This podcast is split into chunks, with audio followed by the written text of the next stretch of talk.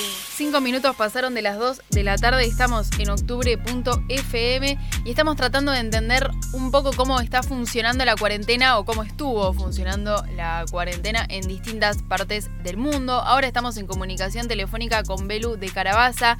Ella estaba en, Filipinas cuando le agarró la cuarentena allá y bueno, se tuvo que quedar y pudo volver hace un mes, así que también preguntarle eh, cómo hizo, ¿no? ¿Cómo estás, Belu? Buenas tardes, Robatista te saluda. Hola, ¿cómo están? Bueno, Belu, en primer lugar preguntarte si, o sea, ¿hace cuánto estabas vos en Filipinas? Si te fuiste de vacaciones, si te fuiste como, bueno, así como un, año para, para, tomártelo, si estabas trabajando, digo, ¿con qué proyecto estabas allá?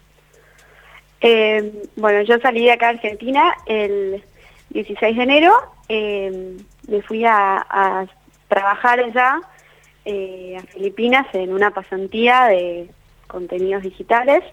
Eh, bueno, me fui con ese proyecto y mi plan era volver en julio, pero bueno, era como un plan así a confirmar, por ahí me quedaba por el sudeste, por ahí hacía otra cosa, era solamente un pasaje de vuelta, abierto. Y bueno, después la pandemia, por supuesto, cambió todo. Claro, te agarró allá y digo, vos tuviste que, que frenar con, con esta pasantía, la pudiste hacer de manera online, ¿cómo fue vivir la cuarentena en ese momento? Bueno, la pasantía era en Filipinas, en, pero en una, ciudad que no es, no es Manila, no era en la capital, se llamaba en Tacloban, mm. que bueno, Filipinas es un archipiélago, entonces no estaba en la isla principal. Eh, cuando la, se declara pandemia, eh, Filipinas se cierra completamente el 16 de marzo. Dos semanas antes ya se había cerrado Manila, que es donde está el único aeropuerto internacional, entonces todos los que estábamos en las islas no, no sabíamos muy bien qué hacer porque no nos podíamos mover y tampoco podíamos llegar como a tomarnos ningún avión que para volver a nuestros países ni nada. Em, y además acá tampoco había como eh, en ese momento, por más que por ejemplo allá en Filipinas hubiera estado abierto el aeropuerto, tampoco acá te dejaban ingresar, como que también era un trámite, ¿no? De, de los vuelos de repatriados, ver cuántos argentinos, argentinas había en cada lugar del mundo para decir, bueno, empezamos por acá que hay más cantidad. ¿Había otros argentinos, argentinas allá que vos digas, bueno, nos nucleamos y, pedimos oficialmente que nos ayuden a volver? Eh, Filipinas se cerró el 16 de marzo y Argentina se cerró el 27. en ese tiempo habríamos sido, él que 60 argentinos, 12 consiguieron volver en esas 10 días en que Argentina estuvo abierto, 12 consiguieron volver. Yo estaba a punto de volver, se, pude conseguir llegar a Manila eh, por medio de mil, mil eh, o sea, una tramoya eterna, pude llegar a Manila. Cuando llego, mi avión no me dejan subirme porque tenía una escala en Hong Kong y Hong Kong se había cerrado al tránsito de pasajeros. Entonces no me dejan subirme al avión, me quedo en Manila atrapada. Eh, bueno, al igual que acá, en, Filipinas los los hoteles tenían prohibido hospedar a, turistas por un tema de que se tenían que guardar para en caso de que los hospitales se sobrepasen para que las personas puedan cumplir el aislamiento obligatorio en los hoteles, perdón, los hoteles están cerrados, perdón. Claro. Eh, entonces fue complicado conseguir un hotel, pero bueno, pude conseguir, después conseguí un departamento para quedarme, donde pasé la cuarentena y bueno, ahí nos pusimos en contacto entre con los, con los argentinos que quedábamos, que éramos en total unos 42 eh, más 50 que estaban varados no en Filipinas, pero se consideraba que estaban en Filipinas por estar eh, trabajando en cruceros, que el país más cercano al que estaban era Filipinas. Desde ahí nos pusimos en contacto con la embajada, que siempre la mejor predisposición para atendernos. Eh, tuvimos suerte, sé que a otros no les pasó lo mismo, mm. pero tuvimos suerte de que, de que el embajador que nos tocó a nosotros siempre nos atendió, siempre contestó todas nuestras dudas, él mismo atendía el teléfono de emergencias y se movió mucho para que podamos salir, porque estábamos en una situación complicada, porque estábamos en el sudeste, eh, los vuelos de repatriación al sudeste no llegaban, y además éramos pocos, no es que éramos Tailandia, que éramos más de 400. Totalmente. ¿Y cómo fue esa situación? Bueno, vos de todas formas tenías pensado volver en julio, entonces quizás ahí como tu proyecto, o, sí, tu, tu presupuesto económico, digamos, lo tenías adaptado, pero bueno, ¿cómo fue esa situación ahí, incertidumbre de decir, tengo que quedarme, eh, tuviste que, trabajar, tuviste apoyo de tu familia, de amigues de acá, que, que, te podían pasar plata, ¿cómo fue esa situación? Porque también imagino que debe haber sido complicado cambiar ahí un poco todo sobre la marcha. Eh, no, bueno, mi presupuesto no lo tenía porque yo donde me estaba quedando tenía comida y tenía donde quedarme, tenía hospedaje, entonces eh, lo que yo gastaba era casi que cero, gastaba 100 dólares por mes eh, en extras, en darme lujo yo. Y estando allá tuve que pedirle ayuda económica a mis padres, que, por suerte estaban en situación de poder dármela. Eh,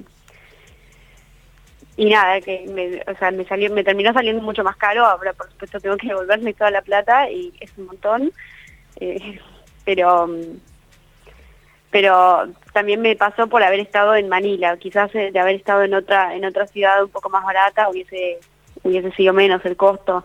Otros argentinos por ahí estaban en otras ciudades y si bien tenían la posibilidad de poder acercarse a Manila para poder estar cerca del aeropuerto internacional, no lo hacían por un tema de costos, porque Manila es casi el doble que cualquier otra ciudad de, Filipinas, cualquier otra provincia. Claro. Y ahora sí como tratando de establecer ahí un poco una comparación, ¿cómo ves las medidas que se tomaron allá para, para poder frenar los casos de contagio? ¿Cómo ves em, la situación acá en nuestro país? Eh, la verdad que se tomaron medidas bastante similares. Por ahí en Filipinas eh, se empezó con la cuarentena antes. Eh, se empezaron eh, dos semanas antes, eh, pero los aeropuertos para la salida y el ingreso estuvieron siempre abiertos, que la verdad que eso es algo que yo sí le critico a Argentina porque, por ejemplo, a mí el pasaje de vuelta, al no, no, no era un vuelo de repatriación, pero me terminó saliendo el triple de lo que sale cualquier pasaje normal, además de que yo ya tenía un pasaje de vuelta que por el que aún no, no recibí ningún tipo de, o sea, no es que me devolvieron la plata por más de que estuvo cancelado. No, claro. Eh, o sea, con... ¿Perdón? No, no digo que sí, que, que, sucedió eso, que un montón de gente está ahí como en la lucha de, de la queja, porque también la, aerolínea lo que dice es, bueno, no es que yo no quiero viajar, no me dejan, entonces es como hay un, ida y vuelta que, de, decisiones que siempre terminan perjudicando a, los usuarios en este caso.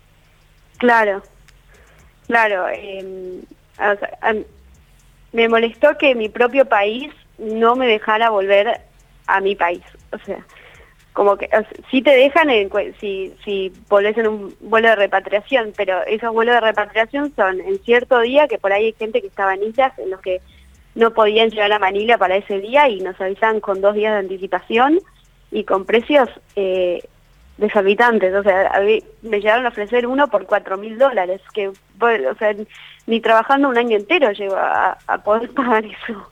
Claro. Y, eh, o sea, y, y, eso era la incertidumbre que manejabas, porque decía, si me están ofreciendo esto como una posibilidad y es tan inalcanzable, ¿será que en algún momento voy a tener la oportunidad de volver? Porque, no, sé, no sé, era, era mucha la incertidumbre. Belu, te hago una última pregunta para saber cómo fue el protocolo cuando llegaste acá a Argentina. ¿Qué tuviste que hacer? Eh, bueno, cuando llegué acá a Argentina eh, cumplí la cuarentena obligatoria. Eh, yo la cumplí acá en mi casa, me encerré en mi cuarto y usaba el baño yo sola, aislada de toda mi familia y sin contacto. Me dejaban la comida en, la puerta del cuarto. O sea, no, no estuviste en un hotel aislada. No, yo vivo en Tigre, no, no soy de capital. Claro, y, algún protocolo en el aeropuerto que nos quieras, no sé, comentar como para saber cómo, cómo fue esa situación, si les tomaron la temperatura, si revisaban síntomas, alguna planilla, no sé, algo que hayas tenido que llenar para decir, bueno, eh, había un control al menos. Sí, sí, antes de salir de Filipinas eh, nos controlaron en una clínica, que eso se encargó la embajada, eh, la misma embajada nos buscó por nuestros departamentos a los que nos tomamos el avión eh, nos llevó a una clínica, nos revisamos, ahí firmamos como una planilla que decía que estábamos en condiciones de poder viajar y la firmó también el, el, cónsul de Filipinas. Y eh, ese papel lo entregamos después acá en Argentina, nos hicieron salir del avión en turnos, por ahí pobres los que estaban al fondo tardaron dos horas en poder salir. Eh, y bueno, siempre manteniendo la distancia eh, en el momento de, por ahí de hacer la fila y, y retirar las valijas.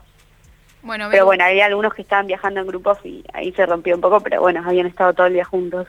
Claro, obvio, la situación era, era totalmente distinta.